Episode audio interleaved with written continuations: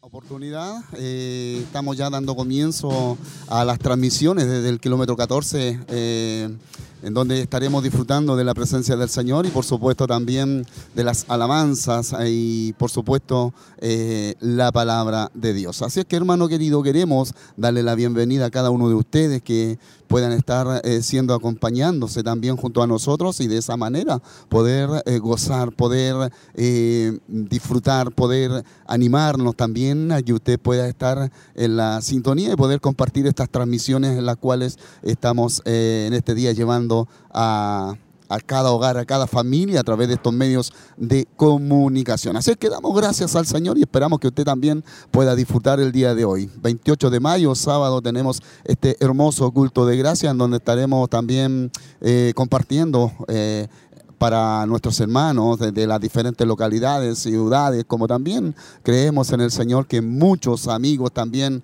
eh, están en otras naciones. Así es que agradecemos al Señor por todo ello. Hermano querido, permanezca en la sintonía. Ya estamos dando comienzo a esta hermosa transmisión y esperamos que usted también pueda permanecer junto a nosotros. Hoy nos gozaremos en la presencia del Señor. Ya vemos hermanos que están reuniéndose en este lugar y, y esperamos que usted también pueda formar parte de este culto de gracia del día de hoy, en donde estaremos alabando al Señor, exaltando al Señor y por supuesto instándole a usted para que usted también pueda formar parte de este culto el día de hoy. Hermano querido, damos muchas gracias al Señor y esperamos que usted también pueda comunicarse, pueda también hacerse presente eh, para poder también disfrutar junto a nosotros y hacer eh, compañía, hacernos compañía. Es importante que usted también permanezca, que usted pueda imitar, que pueda motivarse también ahí en el lugar que se encuentra y de esa manera también, eh, también estar escuchando palabra del Señor. Vemos cómo los hermanos están llegando, vemos cómo los hermanos también están eh, acercándose hasta este lugar, ocupando un, lugar en la, congregación y por supuesto, también aquí eh, disfrutando con los hermanos que están también junto a nosotros. Y esperamos que usted pueda también hacerse presente. Nos encontramos en esta hora también con nuestra hermana Cecilia, líder de las hermanas eh, Damas de Siloé. Dios le bendiga. Bendiciones, hermano Arturito. Gusto también de saludarle en esta noche. Mi hermana, eh, sabemos que hay bastantes actividades también dentro de la corporación concerniente a las, a las hermanas damas de Siloé. ¿Cómo podría contarnos usted cuál de ellas serían más cercanas? Eh, tenemos eh, la bendición de ya la más cercana, que es el 3 de ahora de junio, eh, el, sábado ya, el próximo sábado, ¿cierto? Viernes, viernes, desde las 12 en adelante ya está nuestra primera vigilia del 2022, después de, todo lo que fue la pandemia, ¿cierto? Nos vamos a reunir ahí en Barros Arana 436 y vamos a estar eh, junto a nuestra pastora, ¿cierto? Que es la que guía y organiza y ordena todas estas actividades también y junto a todas nuestras hermanas líderes de Damas de Siloé, eh, esa noche de bendición que vamos a tener y lo más que recalcaba nuestra pastora es una vigilia de oración, de intercesión, que es como la parte eh, más importante, por supuesto, sin dejar de lado lo especial que es la palabra, van a haber dos temas también y vamos a estar desde las 12 de la noche hasta las 7 de la mañana. Qué bueno, qué bueno mi hermana. Y también sabemos que los hermanos también se están reuniendo, así es que eso es una mm, hermosa bendición. La importancia también estamos viendo ahora que el tiempo nos está dando el Señor para poder disfrutar de estos cultos y también de esta actividad que ustedes tienen. Eh, la importancia también de congregarse, mi hermana Cecilia. Amén. Así es, mi hermano Arturo, y también una invitación cordial a todas nuestras hermanas damas de Siloé. Eh, ya muchas se han inscrito también y van a ser parte de lo que esta hermosa vigilia que tendremos el día viernes, si Dios así lo permite, estamos con todo el ánimo, eh, con todo también el anhelo de poder reunirnos como damas de Siloé en esta primera vigilia y también nuestras hermanas están con ese anhelo, deseaban también estar juntas clamando y poder estar intercediendo por diferentes motivos y diferentes eh, necesidades que hay y que estamos viviendo también en todo lo que es la parte de ciudad, de país, todo lo que está aconteciendo, así que ahí nuestra pastora, eh, todos los motivos van a ser ordenadamente también y una vigilia también bien dinámica. Y en cuanto a la participación, ustedes que también eh, han estado visitando los locales, ¿cómo se ha visto usted la motivación de las hermanas de los locales? Tenemos una hermosa bendición también de compartir junto a nuestros eh, locales, donde también se ha iniciado un hermoso estudio que también eh, estaba ahí en, proyección en, el corazón de nuestra pastora, de que nuestras hermanas de los locales, hermano Turito, también ellas puedan desarrollarse y puedan crecer. Y este es un hermoso estudio que estamos compartiendo junto a ellas en diferentes locales que tenemos, como en Quinquegua, Minas del Prado, Santa Raquel, Coihueco, San Nicolás, también Curanilagua, que están compartiendo esta hermosa bendición del estudio de, de Abigail. Una invitación para ellas también para que puedan estar participando de estas actividades. Sí, eh, una invitación para todas nuestras hermanas de los locales también que comparten junto a nosotros en este hermoso culto también que puedan unirse, animarse y alentarse para ser parte de todas estas actividades, ¿cierto? De lo que es especialmente la vigilia. Yo sé que algunas de ellas van a estar compartiendo junto a nosotros también, van a ser muy bienvenidas y ya muy pronto también tendremos en julio lo que es una hermosa convención, así que ya ahí vamos a estar también, estamos motivando y animándonos en todos todas las actividades que vienen como Damas de Siloé, ya tenemos la libertad también, hermano Arturo, de poder hacerlo y aprovechar bien este tiempo hermoso que el Señor nos regala. Amén. Muchas gracias, mi hermana Cecilia. Que Dios le bendiga. Gracias, hermano Arturo. Bendiciones. Amén. Aquí estábamos también eh, con nuestra hermana Cecilia, líder, Cecilia Hermosilla, líder eh, de, también eh, de las damas de Siloé, en donde ella también compartía las diferentes actividades en donde las hermanas también se están reuniendo y compartiendo en concerniente a lo que es todo lo que ha estado sucediendo y, y, esperamos que tengan una linda bendición y también de esa manera motivar, animar a nuestras hermanas de los diferentes locales que puedan también estar participando de estas actividades de, esto, de estas vigilias es muy importante, hay bastante por qué orar, hay bastante por qué interceder y creemos que nuestro Dios está presto también y esperamos que se nos está dando esta oportunidad y de esa manera hay que aprovecharla al máximo. Hoy estamos en este culto eh, de gracia, culto de bendición, en donde estaremos gozando de la presencia del Señor, junto al grupo Renuevo estaremos alabando a Dios, estaremos eh, disfrutando de cada alabanza, de cada adoración, también adorando y también intercediendo en la oración también para que este culto pueda eh, ser eh, grandemente de bendición para muchas personas, auditores y también para el pueblo de Cristo. Así es que hermano querido, le animamos para que usted permanezca en la sintonía, queremos saber de usted, queremos que usted también se motive, se aliente en el Señor y pueda estar disfrutando de estas transmisiones. Dios ha sido demasiado bueno y esperamos que usted pueda también gozarse en la presencia del Señor. Arriba ese ánimo, vemos como nuestros hermanos también están llegando hasta este lugar, kilómetro 14, eh, camino a Pinto, callejón Bustamante Bustamante, estamos reunidos en este lugar, vemos también eh, hermanos que, eh, que están también asistiendo hace poco tiempo, que se están añadiendo personas que han gustado, han palpado de esta hermosa bendición. Y esperamos que usted también como parte de la iglesia pueda también formar eh, de, esa, de esa manera también eh, animarse ahí, estar disfrutando también en la presencia del Señor de todo lo que se está realizando en este lugar. Dios eh, está bendiciendo nuestra vida, Dios ha estado provocando algo lindo a través de su palabra. Y esperamos que usted también en este día pueda estar también ahí atento a lo que está sucediendo y pronto sucederá. Así es que hermano querido, le seguimos cintando para que usted pueda eh, estar junto a nosotros. Y ya vamos a dar comienzo a este culto de alabanza. Dios les bendiga.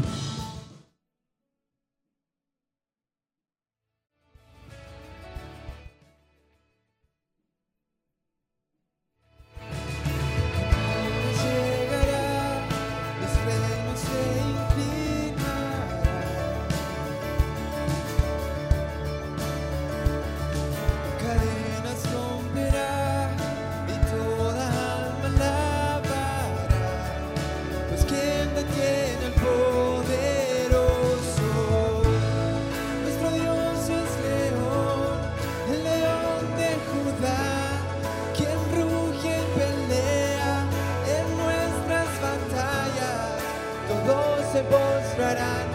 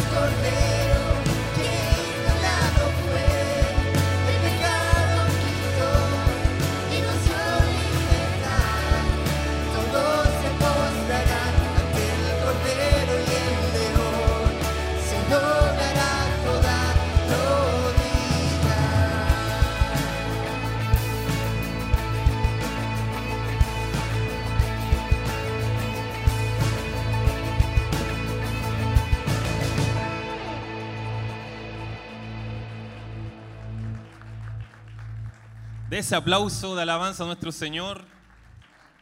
Que el Señor le bendiga. Sean todos bienvenidos a nuestro culto de gracia de hoy día sábado 28 de mayo ya de este año 2022.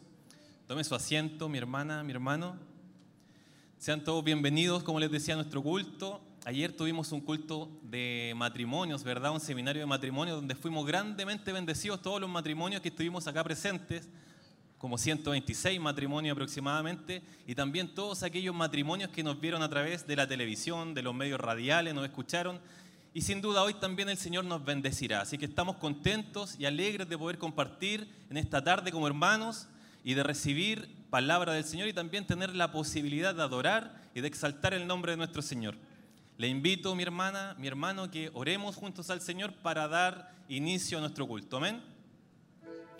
Amado Padre Celestial, en el nombre de Jesús vamos a su presencia, Padre, a usted que es el Dios soberano, que tiene todo bajo su control, Padre amado, que creó los cielos, Señor, que creó los mares, Padre amado. A usted vamos, Señor, pidiéndole y dándole gracias, Señor, por este momento que usted nos permite reunirnos para poder exaltar, para poder alabar su bendito nombre y también para recibir de su palabra recibir instrucción, Señor, y usted nos pueda guiar el día de hoy, Señor, en nuestro caminar, en lo que usted quiere para nuestras vidas, Señor amado. Pedimos una bendición para cada uno de nuestros hermanos acá presentes, como también para aquellos que nos ven y nos escuchan a través de Televida, a través de Radio Emisora Semaús o a través de todas las plataformas, Señor, que nuestro ministerio tiene disponibles para llevar el Evangelio de Cristo, Padre amado. Bendice a cada hermano, cada hermana que está trabajando en este momento en tu obra, Padre amado, por cada músico, por cada cantante, Señor, por cada camarógrafo, cada hermano, Señor, que está ocupando un área de liderazgo en nuestro ministerio, sea bendecido, Padre, en el nombre de Jesús, Señor. Dejamos este culto en tus benditas manos, Padre amado, que es el lugar más seguro donde podemos estar, Señor, y pedimos que tu presencia esté aquí junto a nosotros como cada vez que nos reunimos, porque tu palabra dice que donde hay dos o tres congregados en tu nombre, ahí estás tú en medio nuestro, Señor. Y hoy día somos más de dos, más de tres, y sin duda, Señor amado, tú estás aquí junto a nosotros. Te damos gracias, Padre, y dejamos todo en tus manos, en el nombre de Jesús, nuestro Salvador.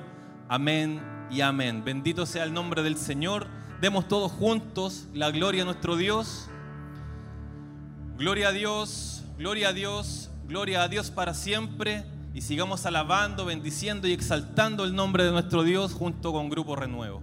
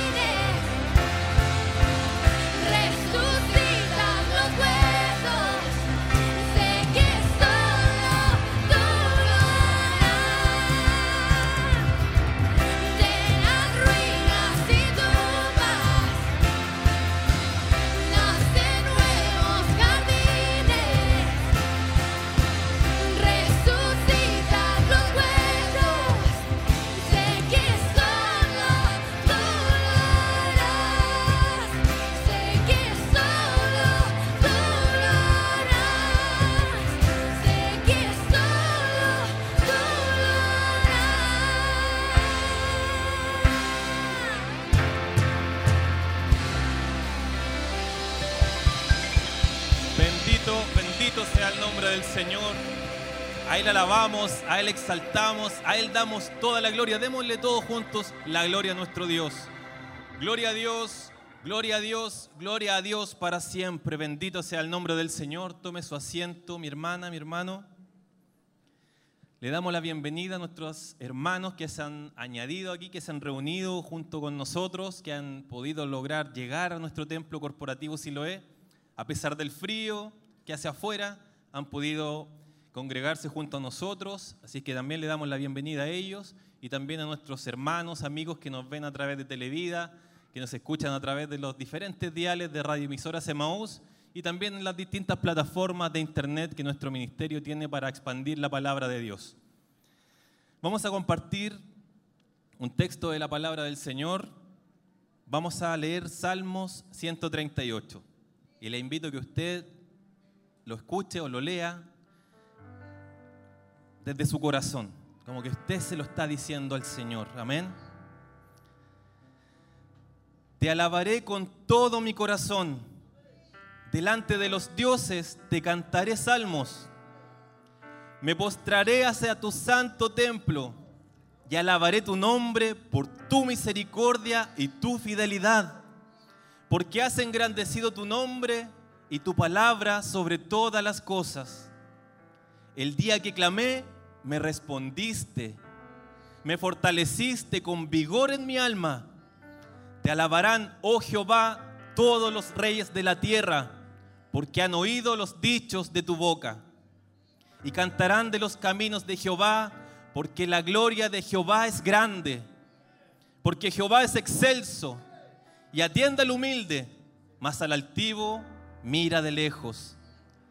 Si anduviere yo en medio de la angustia, tú me, vivi- me vivificarás.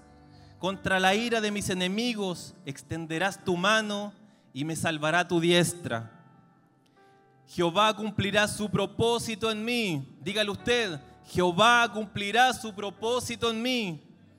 Tu misericordia, oh Jehová, es para siempre. No desampares la obra de tus manos. Bendito sea el nombre del Señor. ¿Quién es obra de las manos de Dios aquí? ¿Quién cree que el Señor está trabajando en su vida día y noche sin descansar? Amén. Le damos gracias al Señor por su misericordia, por su fidelidad. Le invito también ahora a mi hermana, mi hermano, que pasemos a un momento de oración. Vamos a orar por nuestro ministerio, enfocándonos en el porvenir, en el día de mañana, en el futuro.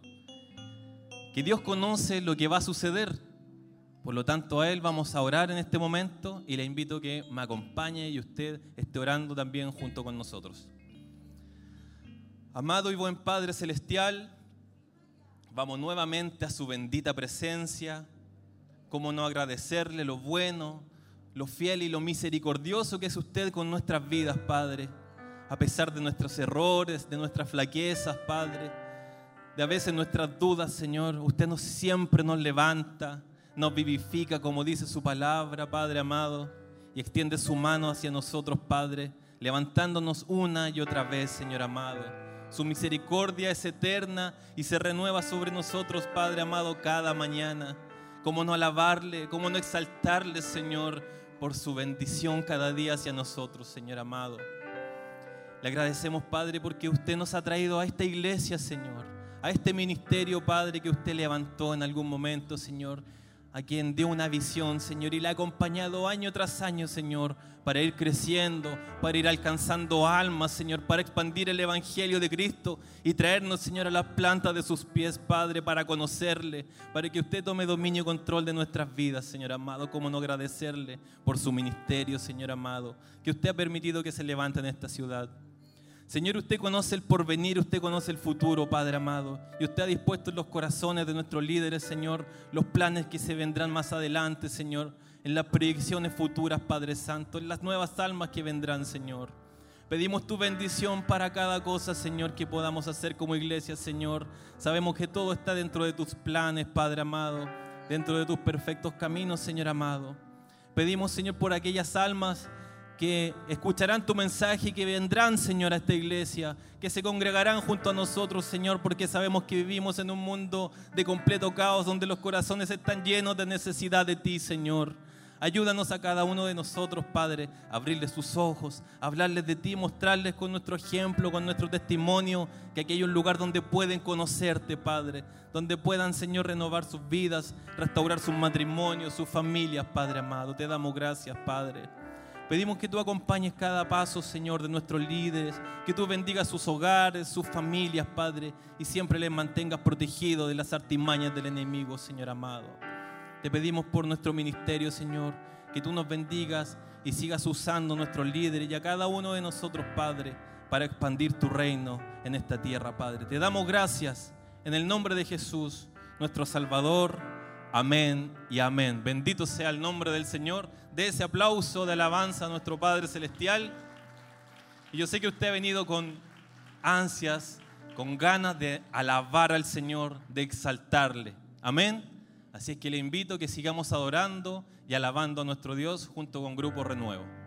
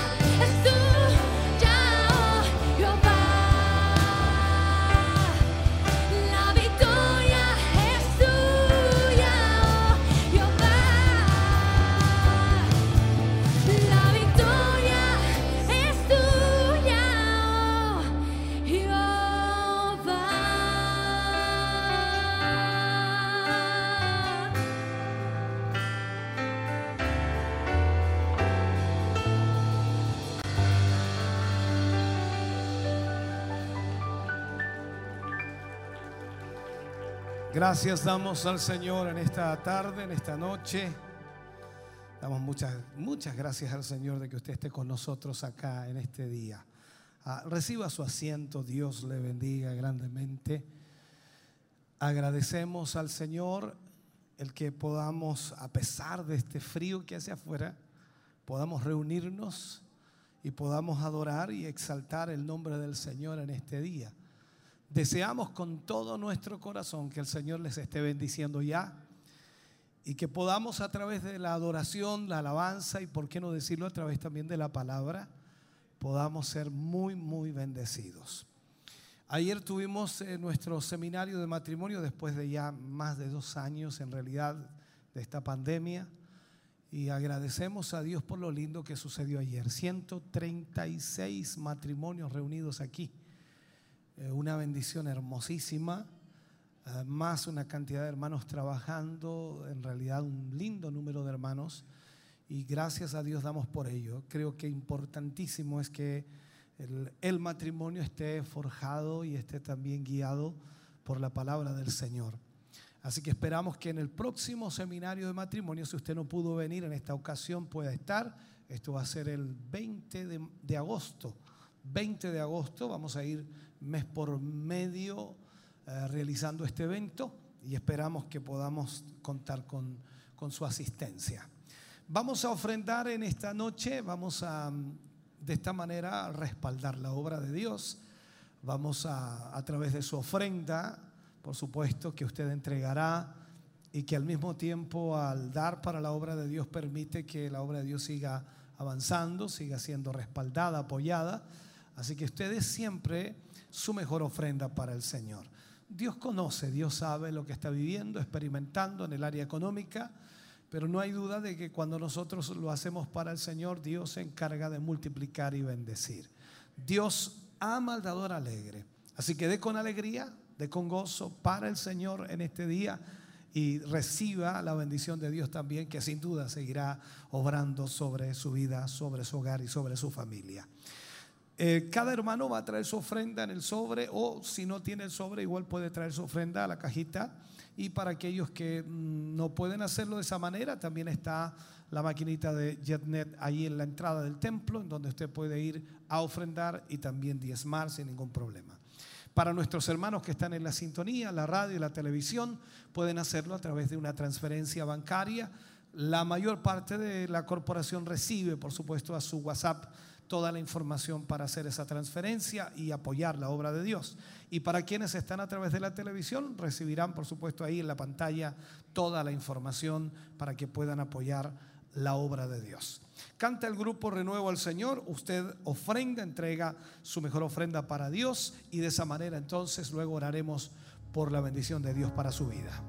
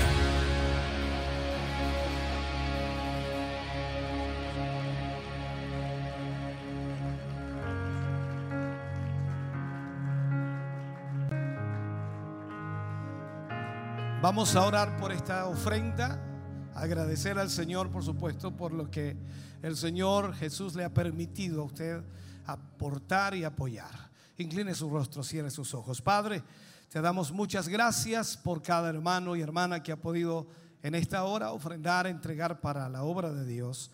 Gracias Señor por lo que tú haces, por lo que tú provocas, tocando el corazón de tus hijos para poder respaldar de esta manera la obra del Señor. Bendíceles, multiplícales, retribúyeles como tú sabes hacerlo. En el nombre de Jesús pedimos tu bendición, Señor, para tu gloria. Amén y amén, Señor. Fuerte ese aplauso de alabanza al Señor. Dios le bendiga. Adoramos al Señor, preparamos nuestro corazón para la palabra de Dios en esta noche.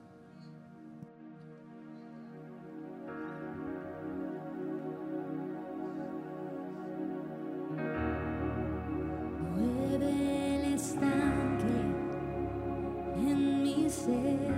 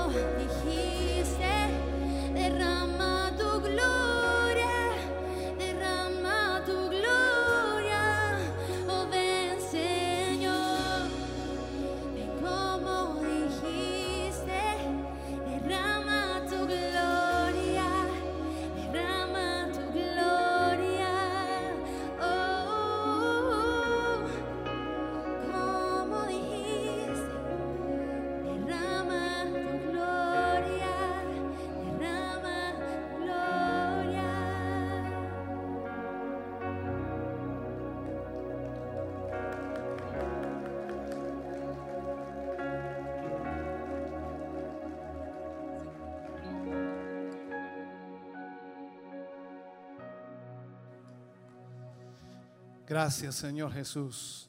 Aleluya. Vamos a ir a la palabra del Señor ahí donde está de pie. Vamos a buscar en nuestra Biblia, en el libro de Mateo, capítulo 28, versículo 19 y 20. Mateo, capítulo 28, versículos 19 y 20.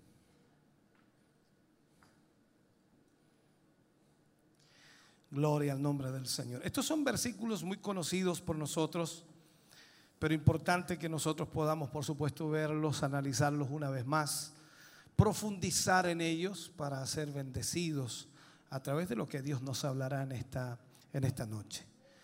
Leemos la palabra del Señor y lo hacemos en el nombre de nuestro Señor Jesucristo. Por tanto, id y haced discípulos a todas las naciones, bautizándolos en el nombre del Padre y del Hijo y del Espíritu Santo, enseñándoles que guarden todas las cosas que os he mandado. Y aquí yo estoy con vosotros todos los días hasta el fin del mundo. Amén. Oremos al Señor. Padre, en el nombre de Jesús vamos ante su presencia, dando muchas gracias, Señor, pues nos permites en esta hora y en este momento, Señor, tener tu palabra para nuestra vida. Te rogamos, Señor, que nos guíes y nos dirijas y que a través de esta palabra, Señor, muchos de nosotros podamos eh, recibir la dirección adecuada para nuestra vida. Sabemos, Señor, que no somos perfectos, que somos falentes, que fallamos, que nos equivocamos, que pecamos, Señor, y que muchas veces actuamos de mala manera. Es por ello, Señor, que necesitamos tu instrucción, necesitamos tu guía, Señor. Que aunque somos tus hijos, Señor, y es una honra hacerlo, necesitamos, Señor, saber lo que debemos hacer en forma correcta. En el nombre de Jesús, ayúdanos, guíanos, Señor, para tu gloria lo pedimos, amén. Y amén, Señor. Fuerte ese aplauso de alabanza al Señor, aleluya.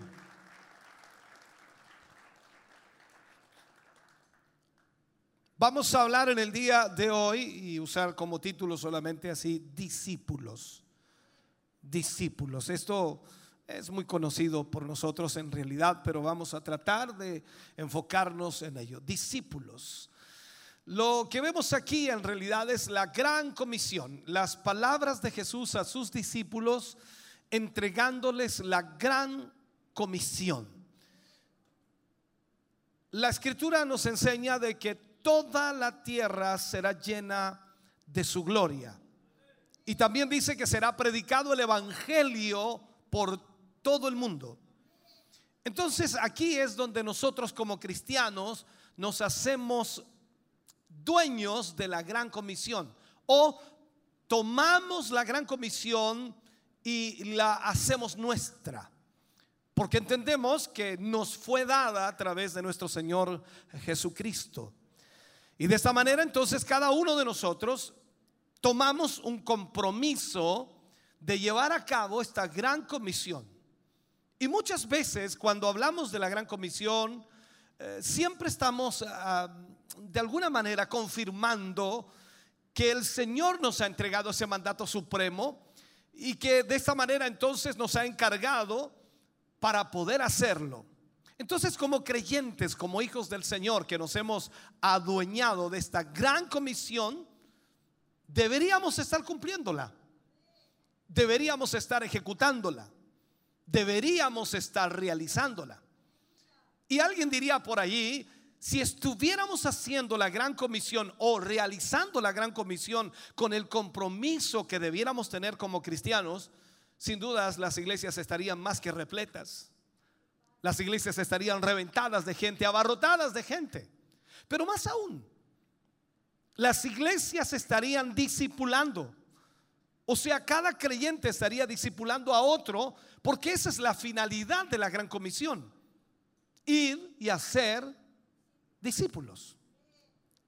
Quizás aquí entonces en donde estriba, o quizás es el problema que tiene la iglesia cristiana hoy, el error que comete la iglesia cristiana, es un problema serio que está ocurriendo. Es que lastimosamente se ha olvidado de que para poder lograr la gran comisión necesitamos nosotros ser discípulos. Si lo planteo de esta manera, sin ofender, solamente como una forma práctica, eh, bajo el principio, ¿no? Bajo un principio. O sea, se ha olvidado que, por ejemplo, para engendrar un burro es preciso una yunta de burros, una pareja de burros. Para engendrar un ser humano se necesita un hombre y una mujer, una pareja, para que puedan engendrar un ser humano. Y cuando hablamos entonces del discipulado, va bajo este mismo principio. Para poder engendrar discípulos se necesita discípulos. O sea, ¿a qué me refiero con esto? La gran comisión, hermano querido, no es salir a las calles y llenar las iglesias de gente que diga de sus labios que Cristo es su Salvador. No es eso. No es nada por el estilo. Lo que el Señor Jesús nos muestra en su palabra y la orden que el Señor Jesús da es que nosotros y cada uno de nosotros debiéramos ser discípulos primero para poder luego discipular a otros. Esto el Señor lo dijo hace, imagínense, 20 siglos atrás, más de dos mil años y aún está vigente. Es la gran comisión. No es la gran opción, no es la gran omisión, es la gran, la gran comisión. Y esto significa entonces que debemos salir a ser discípulos. No es tan solo traerlos a la iglesia, no es tan solo hablarles de lo que Dios puede hacer por ellos y que ellos se entusiasmen para venir a buscar respuestas, sino que lo que debemos hacer es discípulos. Entonces sigo en esto. Para poder hacer discípulos es necesario entonces que el que intenta hacer discípulos primero tiene que haber sido un discípulo. Usted no puede enseñar algo que no ha aprendido. Usted no puede siquiera guiar a alguien en el camino que usted no ha caminado. Usted necesita ser un discípulo para luego poder hacer discípulos. De otro modo, lo que va a engendrar, si usted trata de discipular a alguien sin haber sido discipulado por Dios, entonces usted lo que va a engendrar es gente muerta, gente apagada, gente sin compromiso, gente sin realidad espiritual. Y lo que tendrá simplemente será gente que durará menos que nada en la iglesia porque no entiende para qué está allí. Para ello entonces se requiere hablar de algo que pareciera que se ha olvidado. No es discípulo aquel que va al templo todos los domingos o esporádicamente o ocasionalmente y se arrodilla para orar un rato o, como dice por allí, a dormir un rato también en la iglesia. No es discípulo aquella gente que va de tiempo en tiempo a la iglesia. No, no estoy hablando de ese tipo de gente ni mucho menos aquel que ocasionalmente eh, sacude el polvo de esa Biblia para traerla a la iglesia. No es discípulo. No es discípulo aquel que tiene la Biblia con las hojas pegadas por la falta de uso de esa escritura. Y que luego de salir de la iglesia va pateando piedras porque no soporta al hermano o no soporta la prédica del predicador o se enoja sencillamente por lo que en la iglesia se dijo. En otras palabras, ya quiere irse de la iglesia porque no soporta nada de eso. Entonces, esa persona que actúa de esa manera no ha sido discipulada. Y podríamos decir que pasa a ser simplemente un primo hermano, pariente lejano de lo que puede ser un verdadero cristiano. Y que lo último que podría ser es un discípulo. Una de las cosas que vemos en la escritura es que increíblemente el Señor Jesús en su ministerio, en el llamado que hizo a los discípulos, cuando hace este llamado general, el que quiera venir en pos de mí, niéguese a sí mismo, tome su cruz y sígame. Para nosotros quizás son palabras que aparecen en la escritura, pero quizás no logramos entender lo que está sucediendo allí. El Señor está diciendo, todo el que quiera venir en pos de mí tiene que negarse a sí mismo. Hace muchos años atrás hablaba acerca de esto mismo y planteaba a la gente que el Señor Jesús escogió a hombres que posiblemente no tenían muchas capacidades, pero increíblemente igual tenían ciertos talentos y Dios los inhibió, o en otras palabras, no consideró sus talentos o sus dones o sus capacidades o su inteligencia, no, no consideró nada de eso, sino que sencillamente los llamó para formar en ellos discípulos que pudieran cumplir la gran comisión, gran comisión que ellos cumplieron y gracias a ellos usted y yo estamos aquí.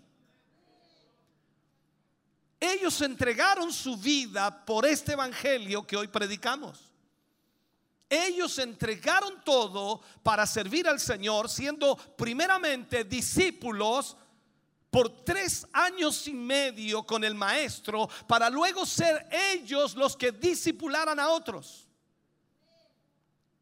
Saquemos cuentas rápidas, no tengo aquí la calculadora, pero creo que usted en casa podrá hacerlo en algún momento. Saque cuenta, tres años y medio significarían entonces que son 24 horas, 365 días del año, multiplicado por 24 horas, y son tres años y medio. Ellos estuvieron día y noche con el maestro, el maestro de maestros. Que cada vez que Jesús abría su boca era sabiduría que brotaba de él, conocimiento, revelación, ministración, poder, unción, autoridad. Así que si usted saca cuenta que son 365 días por 24 horas y son tres años y medio, wow, tenemos una cantidad de horas impresionante. Ahí los chicos están sacando la cantidad, seguramente me la darán, espero que sea así.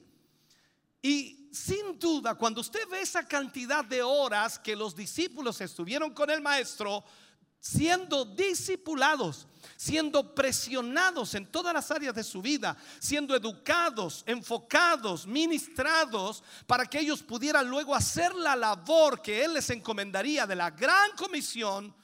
Ahora saque cuentas usted cuántas horas le dedica al Señor en el año.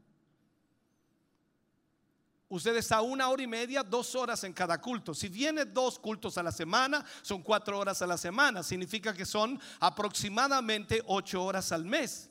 Puede que me equivoque. Y si saca ocho horas al mes en doce, serían, y seguimos así, ¿se da cuenta? O sea que para que nosotros tuviéramos la misma cantidad, tan solo la misma cantidad de horas, serían muchos años estando viniendo a la iglesia. Y para peor, ni siquiera aquí delante tiene al maestro de maestros. O sea, estamos en una desventaja enorme, dice alguien por allí. Por eso es que el Señor Jesús le dijo a los discípulos que le convenía que Él se fuera, porque si Él se iba, les enviaría el consolador, que estaría con ellos hasta el fin. ¿Para qué?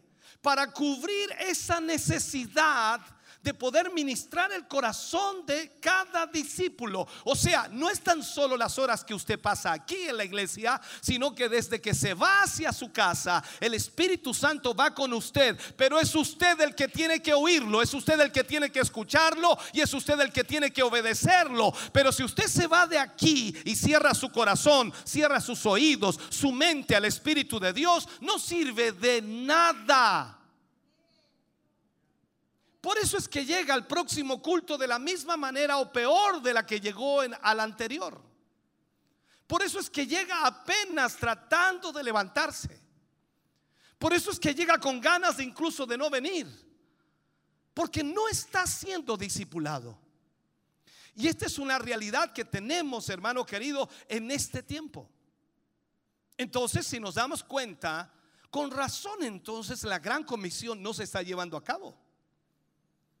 No es un discípulo aquel que se mantiene al costado del camino sin comprometerse. El Señor quiere que nos comprometamos. Eso hizo con sus discípulos. Recuerden que Pedro, Juan, Estaban pescando y él viene donde ellos y les dice, síganme, les haré pescadores de hombre. La Biblia dice que al instante dejaron las redes y la barca y se fueron tras Jesús. Mateo estaba en la mesa de los impuestos, cobrando los impuestos para los romanos y también ganando su dinero. Y el Señor lo mira y le dice, sígueme. Mateo se levanta, deja la mesa de los impuestos, el buen negocio que tenía y sigue a Jesús. Podríamos seguir con cada uno de los discípulos y usted y yo, ¿qué hemos dejado?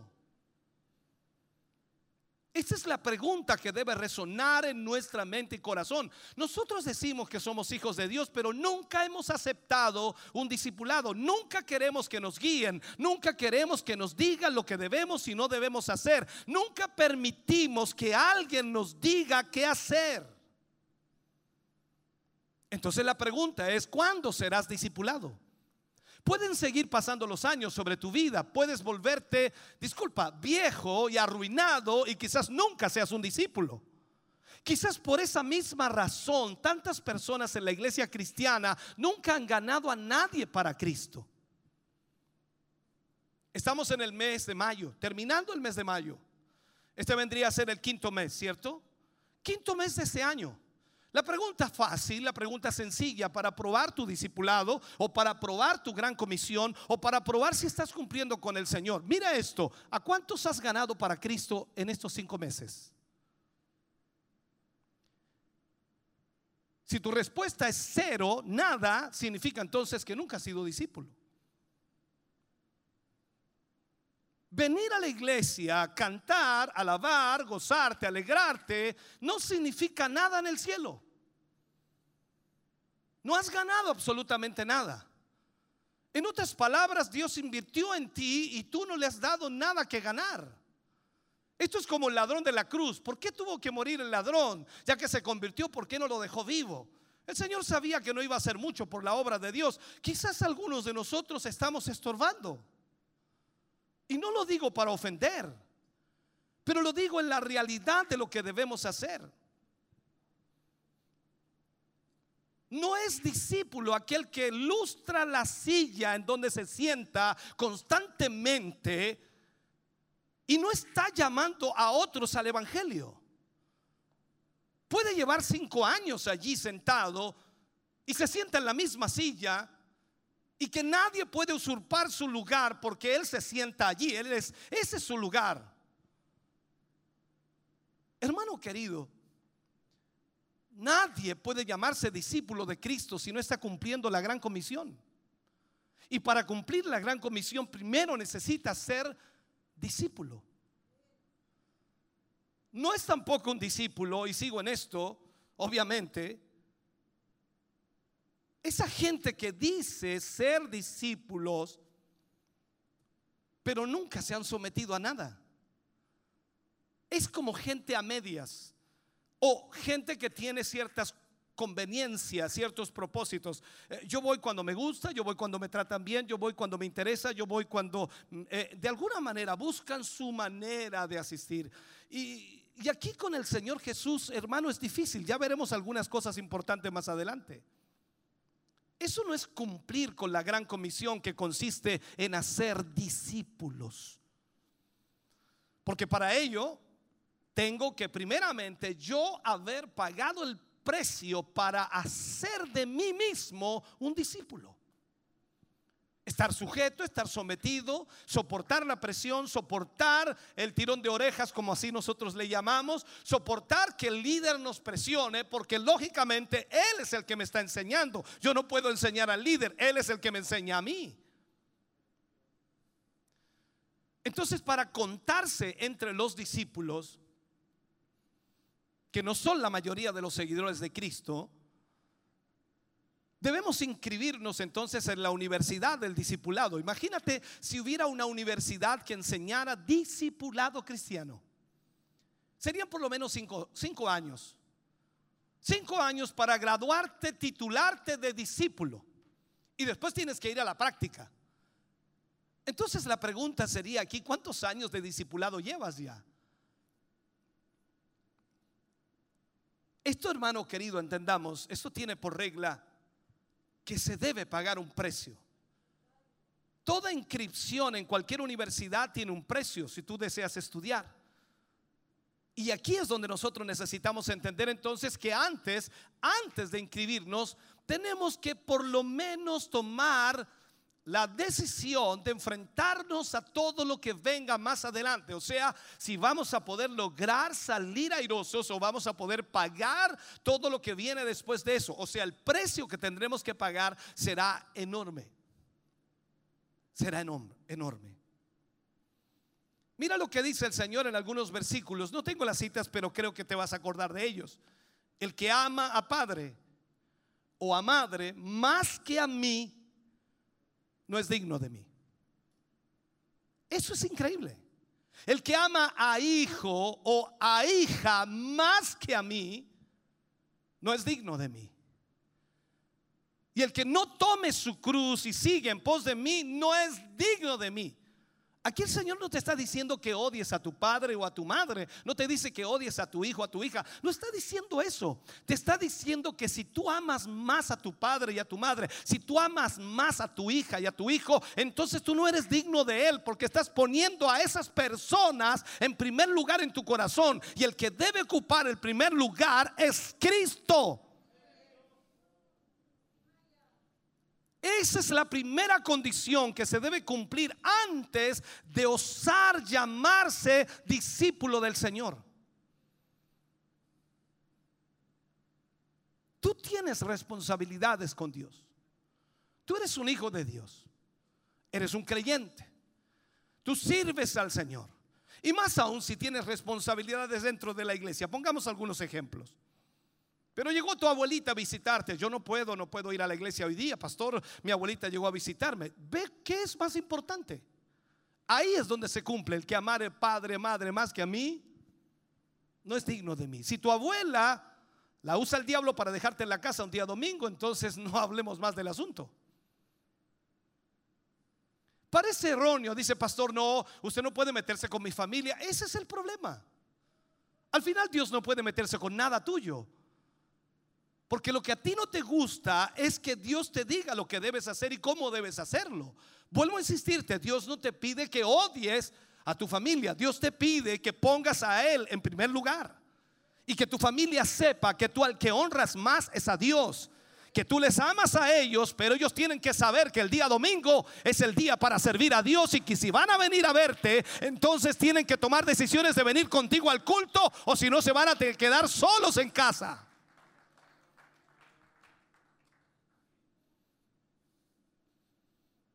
Pregúntate por qué a mí no me visitan el día domingo.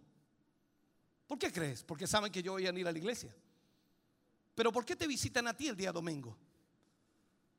Porque pueden muñequear contigo. Porque tú no tienes la convicción en ese sentido. Tú dices, que pastor, usted tiene una obligación. Sí, pero no me vienen a visitar el día domingo. ¿Por qué? Porque saben dónde yo voy a estar el día domingo. A veces mi familia, mis hermanos me invitan a cumpleaños. ¿Sabes a qué hora me invitan a cumpleaños? A las 4 de la tarde. Le digo, yo lo siento, 4 de la tarde no puedo estar, porque el día sábado yo estoy temprano en el templo, pero el culto comienza a las 7, puedes venir 3 horas. No, lo lamento. Yo me voy a las 2 de la tarde o a las 3 de la tarde y estoy en el templo toda la tarde allí. Y el culto que comienza a las 7, para mí, yo estoy temprano. O sea que no vas a compartir con nosotros. Cualquier otro día puedo compartir, cualquier otra ocasión, cuando yo pueda, lo voy a hacer. Pero prioridad, el Señor. Pero eso te parece muy descabellado, ¿no? Por eso es el problema del discipulado. Entonces, la condición de ser discípulo, hermano querido, es tremendamente delicada. No puede mi vida pesar más que mi compromiso con Dios. No puede mi vida pesar más que mi compromiso con Dios. O sea, usted no puede poner su vida adelante. No, el Señor sabe que yo no puedo ir. No puedes o no quieres. Entonces, si alguien quiere pretender engendrar discípulos, que ni siquiera llegamos a esa etapa, estamos recién hablando del discípulo, pero si alguien desea, quiere engendrar discípulos, entonces él debe ser discípulo primero. Y si quiere ser discípulo, debe cumplir con esta regla que es la principal en el reino de los cielos. Es la principal. A mí nunca el pastor me preguntó si me sentía mal, si me dolía algo, si estaba enfermo. Nunca me preguntó nada de eso. Nunca se preocupó por mí en eso. Cuando yo llegaba tarde, dice, ¿por qué vienes llegando tarde? Cuando yo no asistía, ¿por qué no viniste? Es que estaba enfermo, ¿te podía, podías caminar? Sí, ¿y por qué no viniste? Alguien podría tildarlo de ese hombre, no tiene amor, perfecto, pero ese era mi discipulado. O amas a Dios o no amas a Dios. Cuando tú amas a alguien, haces lo imposible para agradar a esa persona que amas. No hay límites para ti porque tú amas a esa persona. Hoy parecería, ¿no? Que, no sé cómo llamarle, parecería ser que la iglesia se ha querido enfrascar de alguna forma en cumplir con la gran comisión, llenando templos, haciendo lo que cree que debe hacer para satisfacer el mandato del Señor, pero la verdad es una. En la iglesia hay mucha gente que solo calienta sillas, disculpa, no quiero ofenderte pero hay muy pocos discípulos. Esto como se pone más helado de lo que está, ¿no? Hay muy pocos discípulos. Entonces, si no tengo verdaderos discípulos, ¿cómo podremos engendrar discípulos? Jamás podremos hacerlo. ¿Por qué? Porque no tengo lo que necesito por una ley natural para hacerlo. O sea, si no tengo discípulos, ¿cómo voy a engendrar discípulos?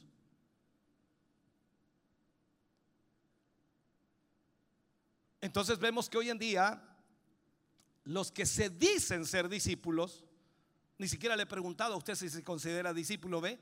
Se fija por el respeto que le tengo. Hoy en día los que se dicen ser discípulos y no lo son, le dicen que sí al Señor, pero a veces solamente de labios. Porque le están diciendo que no con la vida. Todos podemos pasar al altar y decirle al Señor muchas cosas, prometerle muchas cosas. Pero, ¿qué sucede cuando estas cosas comienzan a complicarnos la vida? Entonces ahí tomamos decisiones por la vida. Cuando el Señor nos toca, hermano querido, y nos toca un poco más de lo que la persona está dispuesta a dar o entregar o realizar, siempre la persona termina diciendo que no. Porque no le conviene, porque no puede dar tanto, no puede dar tanto tiempo, no puede dar tanto esfuerzo, no puede dar tanto dinero, en fin, cualquier cosa, tú no puedes dar. Entonces eso significa que no estás dispuesto a obedecerle al Señor. Como si el Señor no te pudiera proveer, o como si el Señor no te pudiera bendecir, o como si el Señor no pudiera ensanchar tu vida, como si el Señor no pudiera proveerte lo que necesitas. Pero detrás de esa máscara del no puedo, la verdad y la realidad es que hay un no quiero. Este es el problema de la mayor parte de la gente de la iglesia hoy. Este es el asunto en realidad. O sea, no se quiere hacer lo que Dios manda. No se quiere pagar el precio de lo que Dios pide. Por lo tanto, no se quiere ser discípulo. Todo el proceso en la vida cristiana es difícil, es complejo, no es nada agradable. Algunas personas piensan que el Evangelio es lo más hermoso que puede haber, si lo es en la perspectiva espiritual. Pero en la realidad de la vida, desde el momento en que tú aceptas al Señor, en el momento en que tú aceptas la palabra de Dios, los problemas te llueven. Porque el enemigo se levanta contra ti porque el diablo luchará en contra de tu vida y hará lo imposible para que tú te descuelgues del Señor o para que tú salgas de la iglesia. Eso es lo que el diablo hará. Entonces, si se quiere cumplir la gran comisión, ¿cómo lo haremos? Algunos dicen, no, pastor, hay que hacerlo a como dé lugar. Sí, pero ¿cómo lo haremos? No podemos hacer actos de grandeza y decir, no, es que nosotros somos la iglesia del Señor y mientras lo principal y primordial eh, esté en nuestra vida, que es el Señor, vamos a poder lograrlo. Sí, pero ¿dónde están los discípulos? ¿Dónde están los discípulos? Tú les das dos órdenes, dos o tres órdenes a alguien y a la tercera ya está enojado. A la tercera ya no te obedece, a la tercera ya no quiere hacer nada. Porque la gente hoy día no quiere obedecer a nada. Imagínate a Jesús con los discípulos, le dice en un momento, vayan a la ciudad. Y a la entrada de la ciudad encontrarán un asno, un pollino de asno atado. Hablen con el dueño y dígale que el Señor lo necesita y que después se lo devolverá. Un mandato sencillo, usted dice, pero es que Él era el Señor. Seamos honestos. Los discípulos fueron, tomaron el pollino y lo trajeron. Recuerda otro episodio. El Señor viene y le dice a los discípulos, vayan a la ciudad y cuando vean a un hombre que lleva un cántaro con agua, síganle. Él os mostrará el aposento alto donde tomaremos la cena, o donde cenaremos, o donde comeremos. Y ellos fueron y siguieron y encontraron al hombre que llevaba el cántaro con agua. Todos sabemos cuando estudiamos la historia que los hombres no llevaban cántaros con agua, eran las mujeres que iban a buscar el agua en cántaros. Ahora ellos tenían que buscar a un hombre en medio de toda la ciudad que llevara un cántaro con agua y fueron y obedecieron y buscaron al hombre hasta que lo encontraron y lo siguieron hasta el aposento alto. Todo hermano querido es bajo obediencia. Pero somos malos para obedecer. No nos gusta. No nos gusta. Y usted dice de ahí de la silla, agradezca que estoy aquí, pastor. Agradezca que hoy día vine. Agradezca que hoy día vine a escucharlo. Eh, ¿Me estás haciendo un favor? No. Tú debes estar aquí. Tienes la obligación de estar aquí. Porque lo que Dios ha hecho contigo y para ti, se lo debes en creces. Con la salvación que Dios te ha dado, estás endeudado eternamente con el Señor. Aunque nada económico haya hecho por ti, aunque no te haya sanado, aunque no haya hecho algún milagro en tu hogar y familia, ya la salvación te da una deuda que nunca podrás pagar.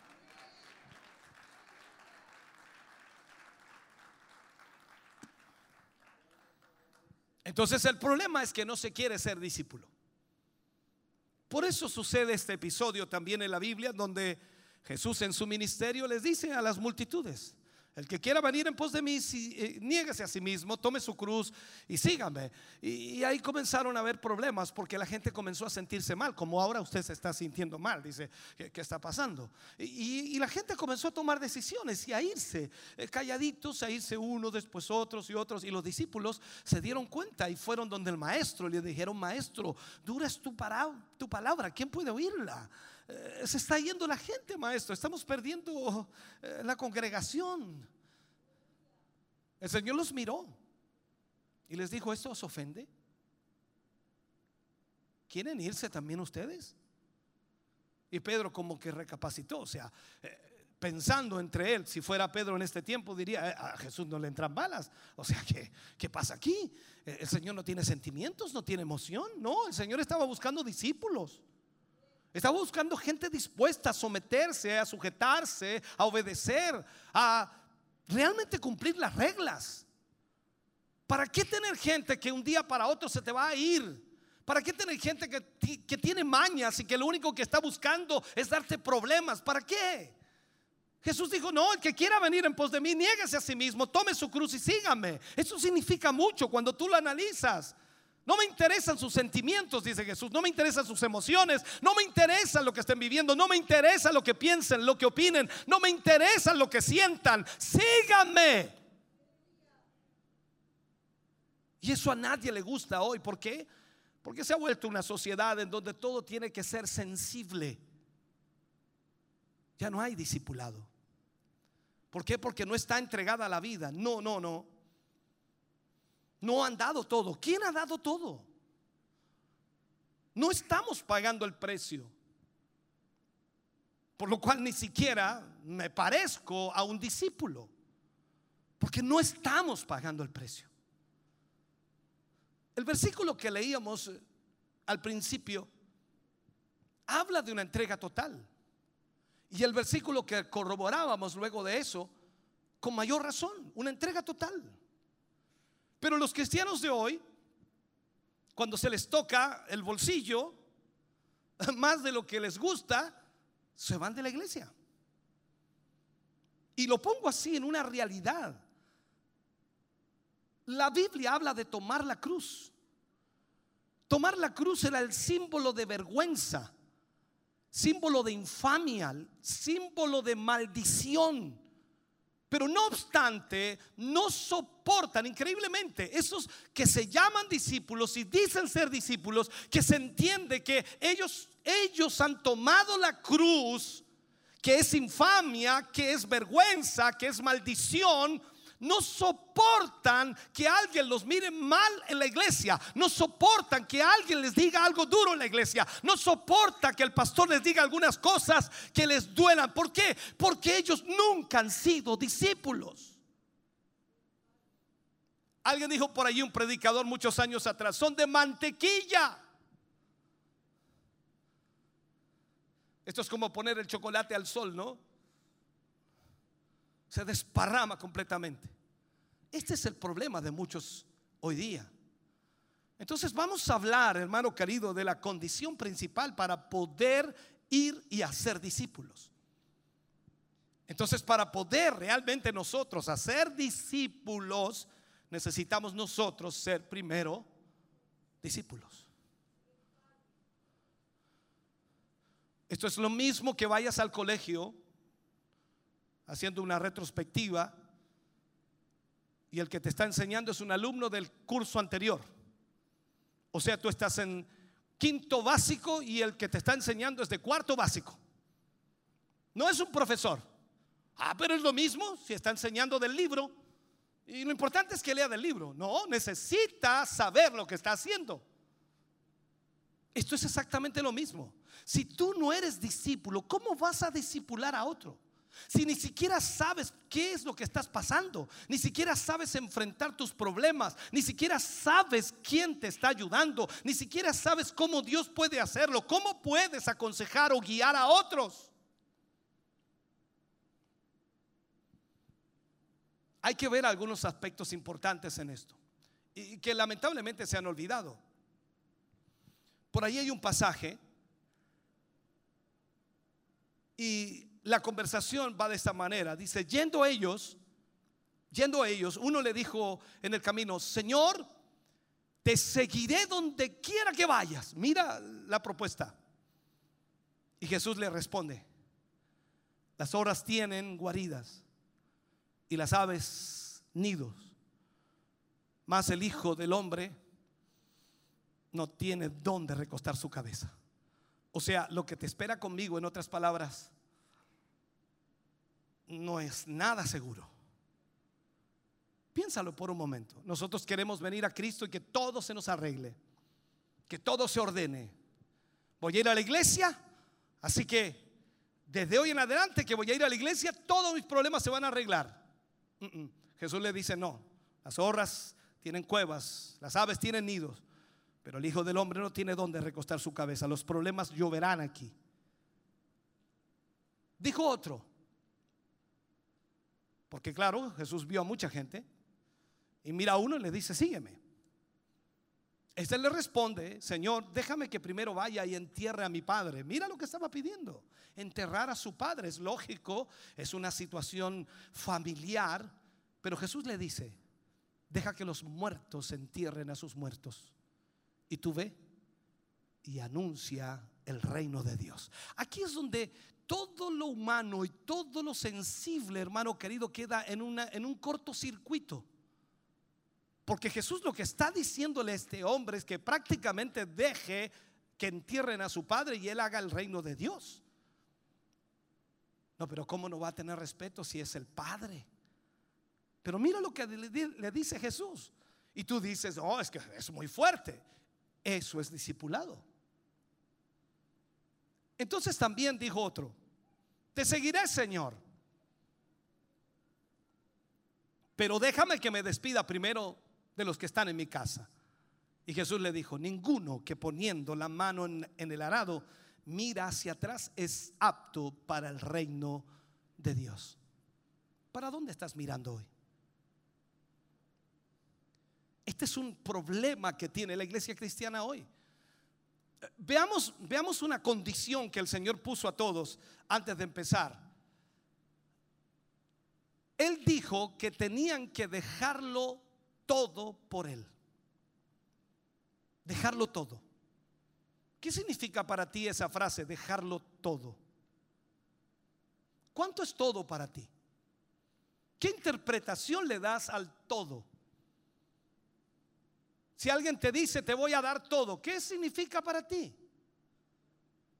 Es todo. Pero te fijas que nosotros interpretamos de otra manera cuando el Señor dice que debemos dejarlo todo. Hoy día parecería como que el Señor ha cambiado, ¿no? Porque ya no ya se enseña de él las cosas que por supuesto él dijo tal cual las dijo, sino que se está enseñando un evangelio tan libre, tan suave, tan light que no demanda compromiso y que todo se recibe de arriba. O sea, lo único que necesitas es ir a la iglesia y te van a llover las bendiciones.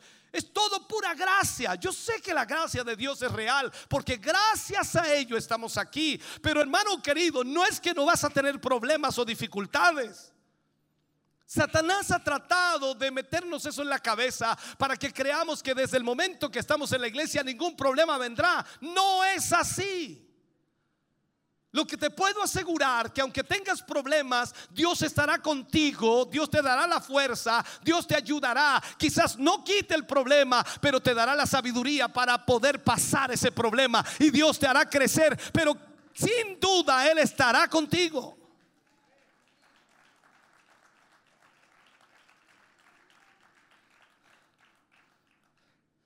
El Evangelio, hermano querido, es en primer lugar muerte muerte. Aquí no hay segundas opciones.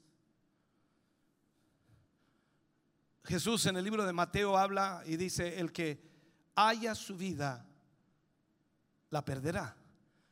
Y el que pierda su vida por causa de mí, la hallará. El Evangelio es muerte.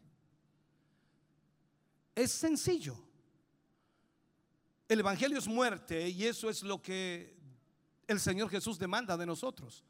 No la muerte física, sino la muerte a nuestros deseos, a nuestros sueños, a nuestros anhelos, a todo lo que nosotros queremos alcanzar humanamente. Y Él quiere que le obedezcamos a Él. Un discípulo del Señor es aquel que le honra con su vida y aún en su muerte. Cuando vemos a los discípulos del Señor Jesús, cuando ellos fueron algunos muertos a espada, otros crucificados, otros aserrados, y vemos el libro de Hebreos capítulo 11 donde dice que por la fe, o sea, eh, ¿qué se escribiría de nosotros? ¿Qué vamos a poner en tu epitafio cuando fallezcas? Y no quiero que te mueras, pero cuando fallezcas, ¿qué se va a poner en tu epitafio? Aquí descansan los restos que descansaron toda la vida. ¿Qué vamos a poner ahí en esa lápida? Sin duda la familia pondrá algo lindo, algo maravilloso, porque es parte de lo emocional y sentimental. Pero ¿qué haré o qué hará la iglesia? ¿Qué pondrá allí? ¿Qué diremos en tu sepelio? ¿Qué diremos de ti? Un gran hombre de Dios, una gran mujer de Dios, ganadora de almas, alcanzadora de personas, discipuladora. ¿Qué diremos? Un discípulo del Señor tiene, tiene un fervor tan grande, tiene un amor por el Señor que excede a todo entendimiento humano. Y esa persona, hermano querido, que tiene ese amor, no engendra otra cosa que discípulos dispuestos a todo por el Señor. Hay un dicho en el mundo, ¿no? De tal palo, tal astilla. Eso es una realidad también y lo usan mucho en la parte familiar. Pero aquí podríamos también aplicarlo. O sea, si usted es un buen discípulo, va a también generar buenos discípulos. Ahora, en el camino del Señor, lo único que no voy a pagar es mi salvación. Porque esa la pagó el Señor Jesús por mí. Y es por eso que es gracia pura lo que hemos recibido de parte del Señor. Pero todo el resto, todo el resto lo tendré que pagar tal como Él lo manda y al precio que Él pone. Ahí eso no nos gusta, ¿no? Hoy en día parece como que pretendemos ser discípulos eh, sin pagar el precio que se debe pagar por ser un discípulo. Somos hijos de Dios, somos cristianos, somos hijos del Señor, pero eh, hasta aquí llegamos. O sea, esto es lo que hacemos. Venimos a la iglesia, cantamos, alabamos, nos vamos. Venimos a la iglesia, cantamos, alabamos, nos vamos. Venimos a la iglesia, cantamos, alabamos, nos vamos. Eso es lo que hacemos. Ay, esperando que de alguna manera Dios en su misericordia alcance a alguien y pueda venir a la iglesia. Cuando vemos gente nueva, decimos, oh, qué lindo, llegó alguien nuevo. Eh, La pregunta es, ¿quién lo trajo? No sé. Algo está sucediendo, parece que los letreros, la radio, la televisión, la internet, algo está funcionando bien. Qué bueno que Dios esté usando esas cosas muertas, inertes, sin vida, sin nada para alcanzar a los perdidos. Pero ¿qué hay de los que disipulan? La radio no puede disipular a alguien, la televisión tampoco puede disipular a alguien. Se necesita a alguien que haya sido discípulo para disipular a otro. Entonces no se puede pretender a ser discípulo sin yo primero ser un discípulo. Dios demanda discípulos, no simpatizantes con Él. Eh, Hoy tenemos mucha gente que simpatiza con el Evangelio eh, y lógicamente pareciera que todo está bien, pero no, Él quiere discípulos. La gran comisión demanda aún mi propia vida, no lo que me sobra de mi tiempo, no lo que puedo darle a Él, sino todo, todo, absolutamente todo.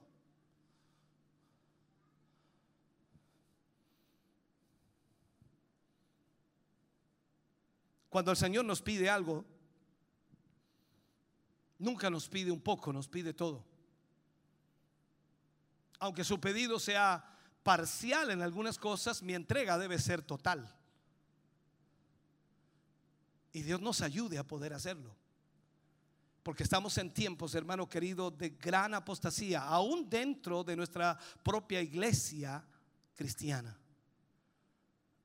Hay problemas serios y debemos aprender a ser discípulos. La gran comisión sigue siendo lo que fue hace dos mil años atrás, lo que el Señor Jesús le dijo a sus discípulos. Entonces no es la gran omisión ni la gran opción. Aquí no hay opciones. Nosotros debemos cumplir esa gran comisión porque hemos recibido el llamado de Dios. Debemos cumplirla porque el Señor nos la encomendó a nosotros, los que se supone que deberíamos ser sus discípulos. Y el problema es que quizás no entendemos este ministerio. No comprendemos lo que el Señor trató de entregarnos. O sea, si yo no soy discípulo, no puedo pretender engendrar discípulos. Si usted no es un discípulo, no puede pretender engendrar discípulos. Ese principio no puede usted evitarlo.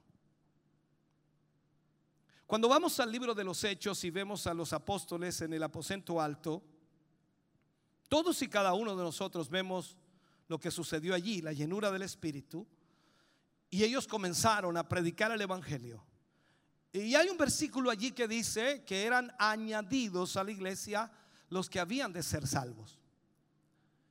Aparentemente pareciera que todo es muy, muy lindo allí, rápido, pero ahí hay discipulado. Recuerda que también cuando Pablo se convierte, o Saulo de Tarso se convierte, Ananías comenzó a disipularlo. Luego se unió a Bernabé y luego fue a hablar con los discípulos. Ocho años después, Pablo estaba predicando el Evangelio a los gentiles. No estamos hablando de algo rápido, los versículos pueden estar ahí muy juntos. Pero los tiempos y procesos que vivieron cada uno de ellos fueron largos. Para que Pedro predicara y tres mil se convirtieran, pasaron más de tres años y medio. Tú llevas un mes, dos meses, tres meses, un año y ya quieres ser predicador de almas, cuando en realidad ni siquiera has aprendido el abecedario del Evangelio. Entonces, si yo no soy discípulo y trato de engendrar discípulos, voy a engendrar gente tibia, gente apagada, tal y como yo. Me pongo como ejemplo para no ofenderlo a usted. No habrá gente comprometida con la causa, no habrá gente capaz de extender el reino de Dios, porque lo que yo soy no lo estoy transmitiendo a aquellos que estoy discipulando, por lo tanto serán igual que yo.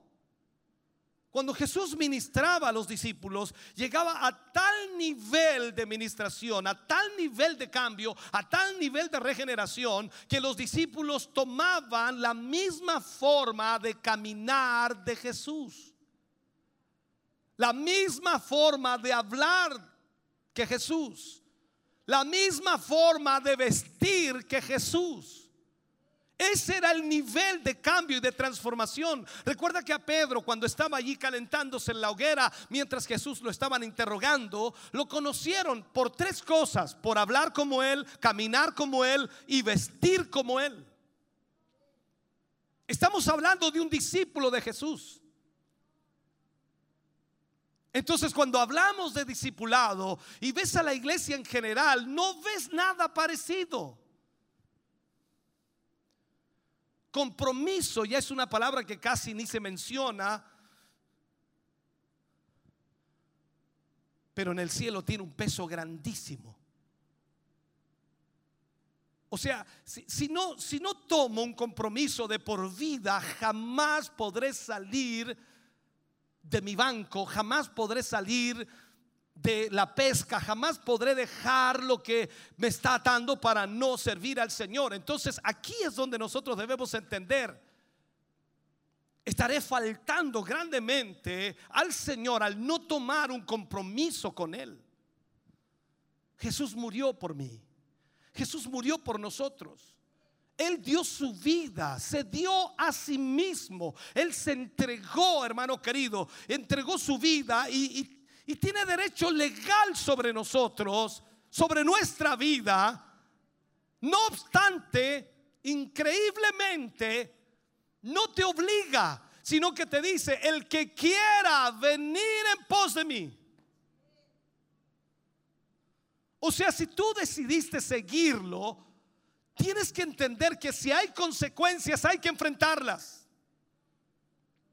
Seamos lo suficientemente ubicados entonces Seamos lo suficientemente sensibles a la voz del Señor como para poder acudir a su llamado, como para poder entonces entender y satisfacer su pedido. Él nos va a ayudar.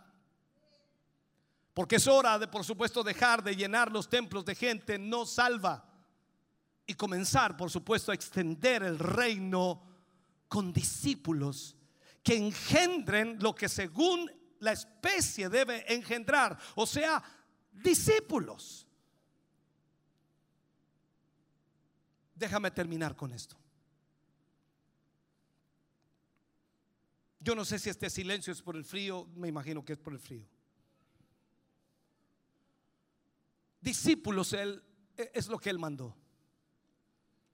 No nos mandó a ser creyentes ni simpatizantes con la fe sino que nos mandó a ser discípulos.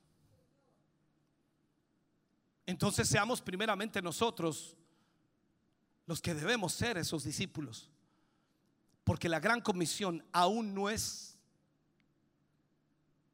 o aún no se está cumpliendo.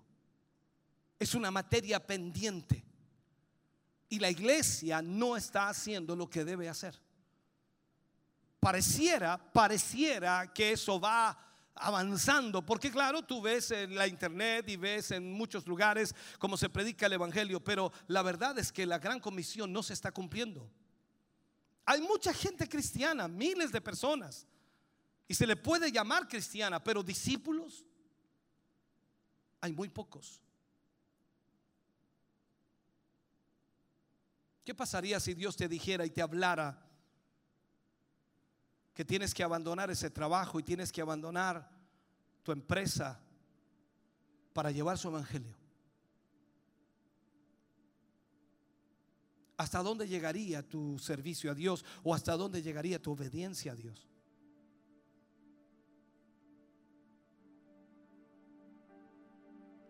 En toda mi vida fui procesado desde niño y no fue fácil. Tenía solo siete años de edad y mataron a mi padre. De ahí en adelante solo veía una madre trabajando día y noche, con once bocas que alimentar, once hermanos en la familia, siendo uno de los menores casi, siete años. Comencé a trabajar a los ocho años de edad en el cementerio, limpiando las tumbas, los mausoleos. Desde ahí no paré. Y seguí trabajando toda mi vida. No fue fácil. Los primeros años era un odio terrible a todo lo que era uniforme, porque a mi padre lo habían matado para el 73. Yo quería ir a hacer el servicio militar porque allí quería vengar a mi padre. Allí quería tomar la metralleta y matar a unos cuantos. Ese era mi pensamiento y en mi corazón estaba eso. Hasta que Jesús llegó a mi corazón. Mi madre me inculcó el Evangelio. A pesar de todo el dolor que vivimos y sufrimos, me inculcó el Evangelio y me llevó a la- iglesia constantemente. Aún teniendo ocho años, me llevaba a la iglesia. Me forzaba a ir. Me sentaba en el rincón de la banca para que no me escapara, no saliera ni siquiera a jugar afuera. Allí me tenía. Había que orar, ora. Había que cantar, canta. Hay que escuchar la palabra y hay que confirmar. Di amén, ah, amén.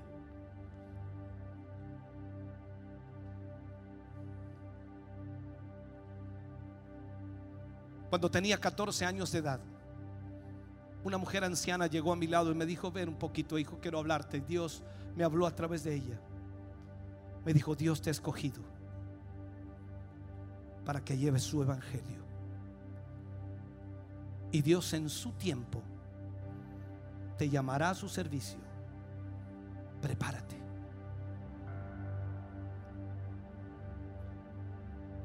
Desde ese día en adelante comencé un proceso de discipulado, el cual fueron difíciles. Parece que todo el mundo me odiaba a mí, parece que toda la gente me odiaba, parece que los pastores me tenían mala porque cada vez que llegaba a la iglesia era al único que indicaban, al único que mandaban, al único que le ordenaban, al único que le decía mueva aquí, mueva allá y si no lo hacía se burlaban de mí. Era increíble. No entendía nada de eso. Yo no sabía qué estaba sucediendo. Pero yo amaba al Señor. Ese Dios sacó el odio de mi corazón. Ese Dios eliminó cada vestigio de odio, de amargura, de rencor. Lo eliminó de mi corazón. Y Él me cambió por completo. Poco a poco fui entendiendo de la escritura, comprendiendo. A los 14 años ya predicaba el Evangelio. Aunque mediocremente. Y poco a poco Dios comenzó a trabajar en mi vida. Me casé a los 18 años de edad. 18 años. Me casé solamente unos meses antes de presentarme en el servicio militar para hacer el servicio militar. Y cuando fui allá, estaba ya casado, fui con mi libreta de matrimonio. Y me salvé de hacer el servicio militar. Y yo pensaba, dice, ah, qué bueno, esa disciplina no va a ser impuesta. Es lo que yo pensaba. Los pastores que tuvo prácticamente fueron peor que los milicos. Para allá, para acá, una cosa, otra, esto, esto, otro. Era una cosa increíble y, recibía órdenes y más órdenes y había que hacerlo. Y si no lo hacían, tirones de oreja en el sentido literal, que me decían cosas que dolían, pero había que hacerlo. Estaba siendo discipulado, trabajado, tratado. a los 27 años, teniendo el mejor trabajo de mi vida, el mejor sueldo que había ganado en mi vida. Dios me habla y me dice, vete a Chillán. Y yo no quería venir a Chillán. Yo ya sabía que Dios me estaba llamando, pero no quería venir a Chillán. Yo el único lugar que le pedí no venir era Chillán. Y Él me mandó aquí.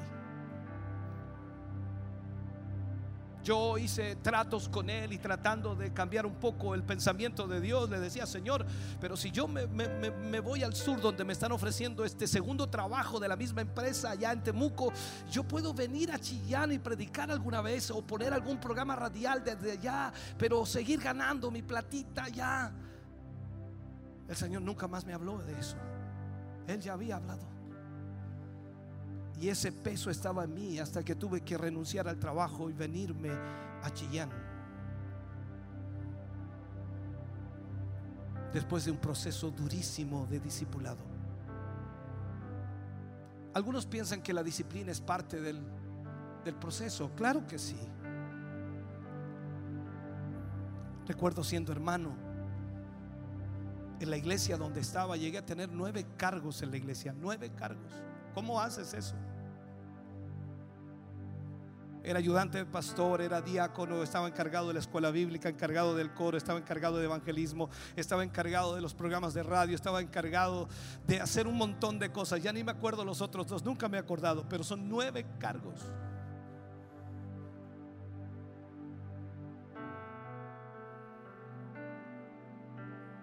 En una oportunidad por hacer una pregunta, por hacer una pregunta, para el pastor una pregunta inadecuada, me puso en disciplina. Tres meses en disciplina, me dijo. Wow, para mí era una locura. ¿Y, cómo lo voy a hacer? Con otras personas será cargo, en fin.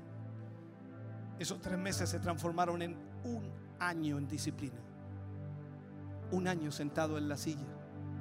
Un año aprendiendo a lavar en la silla. Un año sirviendo al Señor a cabeza agachada.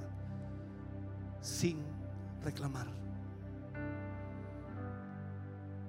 Así que cuando tú dices que eres un discípulo, la verdad es que estamos a veces muy lejos de serlo. Yo he intentado hacer discípulos y lo he tratado de hacerlo, pero sabes, no, no, no, es difícil. El concepto del discipulado se ha perdido, el concepto de obedecer, el concepto de someterse, el concepto de pagar el precio, el concepto de servir a Dios se ha perdido. Hoy nos servimos de Dios. Queremos que Dios nos ayude en esto, en esto, en esto, en esto otro, en todas las áreas de nuestra vida. Señor, ayúdame, tiéndeme la mano. Gracias, Señor, te agradezco. Y nos vamos y desaparecemos un mes. Cuando, tenemos problemas, volvemos otra vez. A Dios se le sirven las buenas y en las malas, e incluso en las muy malas. A Dios se le sirve en todo tiempo. Y cuando aprendemos a servir a Dios en todo tiempo, hermano querido, tú te das cuenta que no hay límites para Dios. Por eso es que hoy, aunque hayan problemas y dificultades, seguimos avanzando. Aunque hayan muchas oposiciones, seguimos avanzando. Porque lo que hemos vivido en el pasado, hermano querido, las presiones, las dificultades y todo lo que hemos vivido, Dios estuvo allí conmigo y Dios estuvo allí para sacarme adelante y está hoy para llevar adelante esta obra y vamos a seguir llevando esta obra adelante porque Dios está obrando. Pero hoy más que nunca se necesitan discípulos.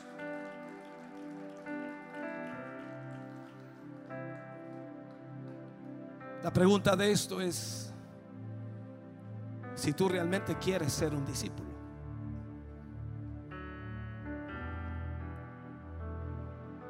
Porque si no has sido un discípulo, entonces no vas a poder discipular a nadie.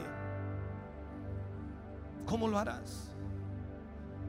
Cuando los discípulos fueron esparcidos por causa de la persecución, ellos comenzaron a predicar el Evangelio y comenzaron a discipular a cientos y a miles de personas.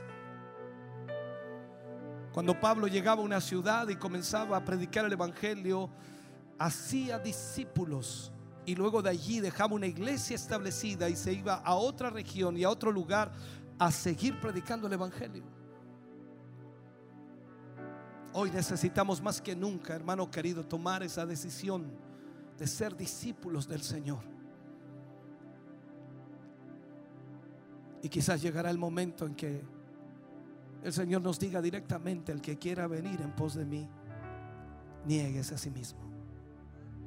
Tome su cruz y sígame. Este es el desafío más grande para cada creyente y para cada cristiano. Tú puedes seguir con todos tus pensamientos, con todas tus ideas, pero no servirá de nada para Dios.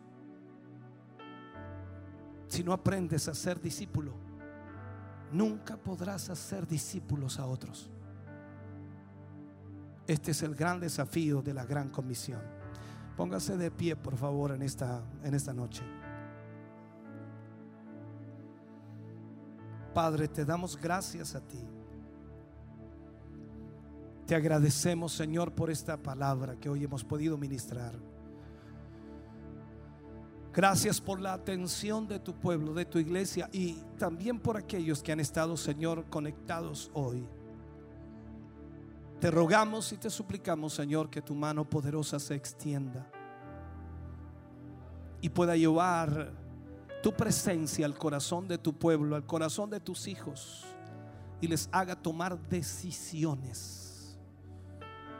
Porque la decisión que tomemos será fundamental, Señor, porque de eso dependerá lo que tú harás de nosotros. Tú no, tú no puedes hacer nada con nosotros mientras no tomemos la decisión correcta. Somos o no discípulos. En eso radica todo. Porque si hoy nos decidimos a ser discípulos para ti, Señor, el proceso comenzará en nuestra vida para poder prepararnos para lo que viene. Y seremos testigos, aleluya. Seremos testigos, Señor, de un crecimiento enorme en almas salvadas y discipuladas por aquellos, Señor, que han sido hechos discípulos tuyos. Señor, yo te ruego en esta hora que tu presencia y tu Espíritu Santo pueda guiar las vidas de tus hijos, Señor, en una forma especial. Que en esta noche, Señor, ellos puedan irse a sus hogares meditando y pensando qué harán con sus vidas. ¿Qué decisión tomarán? Sé, Dios mío, que nada, nada bueno hay fuera de ti. Nada bueno, Señor, fuera de ti. Hoy más que nunca necesitamos de tu ayuda. En el nombre de Jesús pedimos, Señor, esa gracia divina para tu gloria. Amén. Y amén, Señor. De ese aplauso de alabanza al Señor. Aleluya.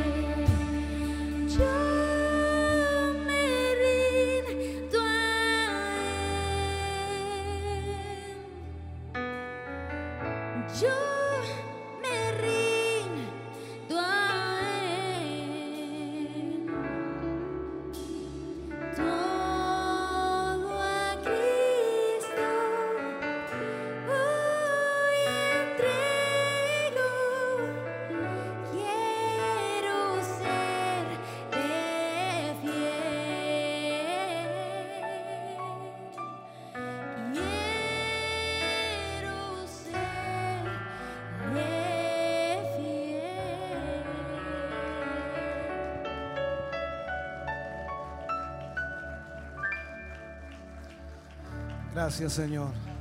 Aleluya.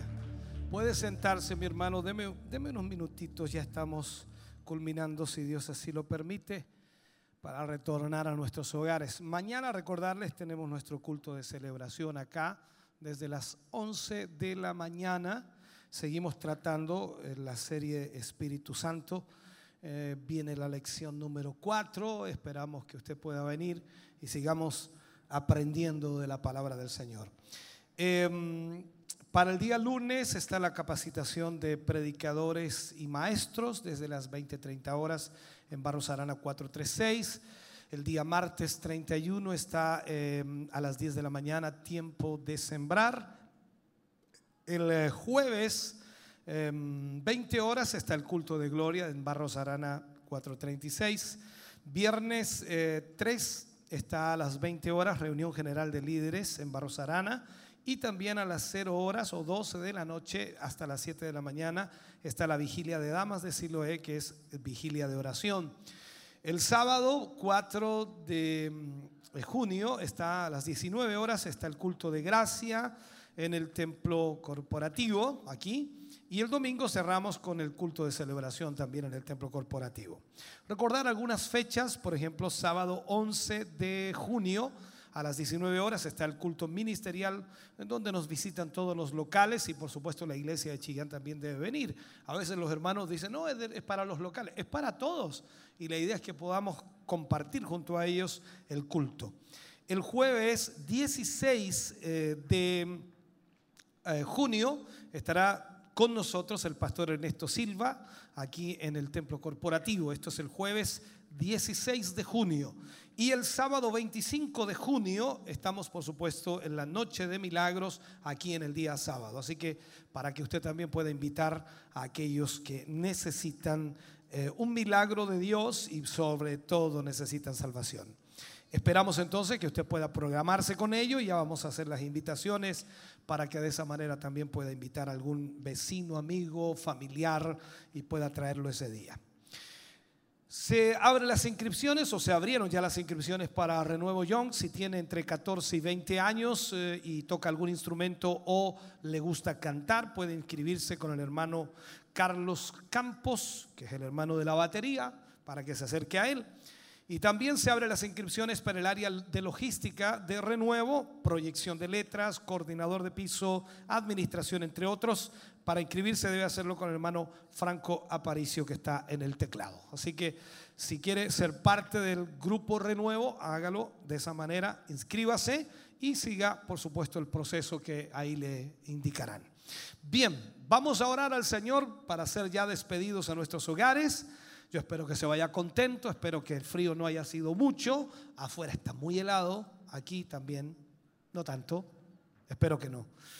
Eh, vamos a orar por Lorena Sánchez, por Ángela Poblete, por Luis Cares, por Alejandro Reyes, por Camila Reyes, por Juan Figueroa, por Mateo Ulloa, tiene tres años, necesita trasplante de hígado, por Pablo Martínez, por Cristian Salazar, por Flor María Cabrera, por Enrique Briones, por Ángela Urra, por Mariano Urra, por Cecilia Montero, por Ignacio Acuña, por el hermano Luis Andrade, por Scarles Díaz, por Cristian Muñoz. Y hay un agradecimiento acá, dice la hermana María Otárola, da gracias a Dios por las oraciones, ya que Dios la sanó. Qué bueno, damos gracias al Señor por eso.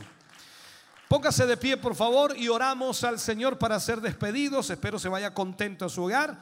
Váyase con mucho cuidado también. Recuerde que en estas noches heladas el pavimento tiende a tener bastante, ¿cómo se llama?